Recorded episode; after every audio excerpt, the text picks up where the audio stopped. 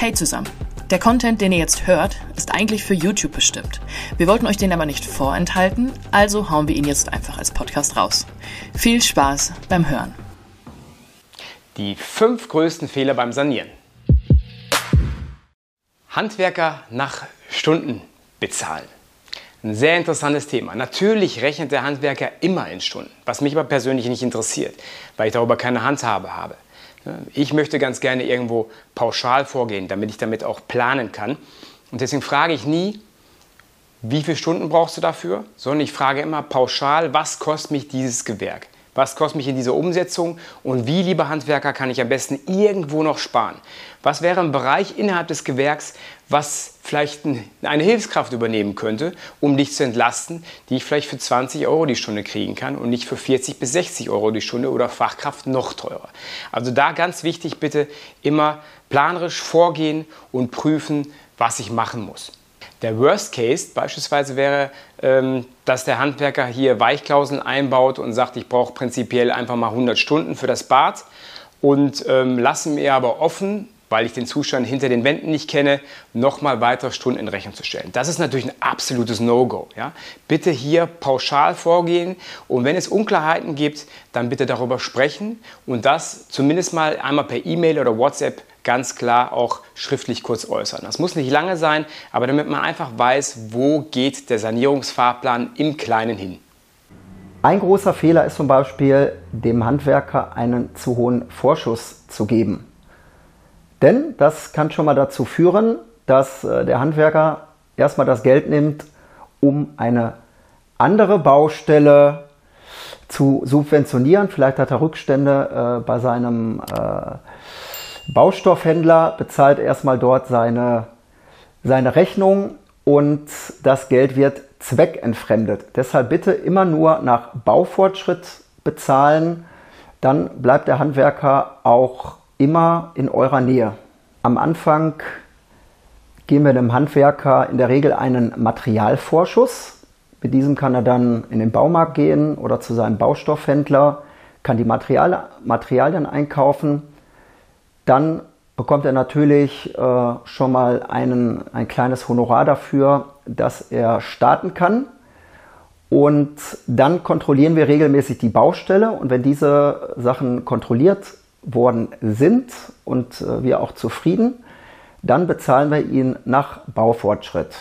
Zum Ende hin behalten wir immer 15% der vereinbarten Summe ein, denn wir machen eine Bauabnahme, gehen mit ihm alle Punkte durch und erst dann, wenn wir das für gut befunden haben, bekommt er seine Schlusszahlung. Ohne Plan kaufen. Ganz wichtig ist zuerst natürlich immer besichtigen bitte, damit ich den Ist-Zustand kenne. Des Weiteren muss ich mir natürlich Gedanken darüber machen, ähm, in welchem Zustand die Gewerke sind.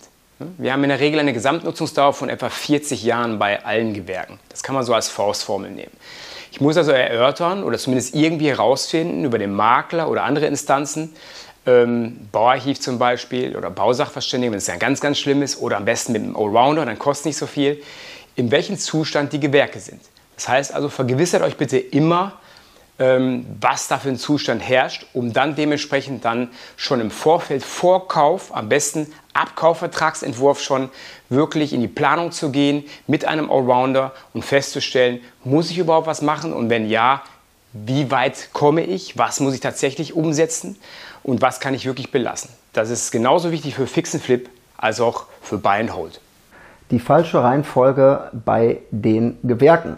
Man soll es zwar nicht meinen, aber es sind sogar solche Fehler schon passiert, dass Handwerker äh, eine Wand tapeziert haben oder verputzt und dann feststellen, es müssen ja noch Elektroleitungen verlegt werden. Also es macht überhaupt gar keinen Sinn, wenn beispielsweise ein Boden verlegt wird und danach werden die Wände gestrichen. Das führt in der Regel dazu, dass irgendwelche Farbflecken den Boden verunreinigen und man dann am Ende wieder unter Umständen sogar den Boden äh, komplett wieder neu verlegen muss.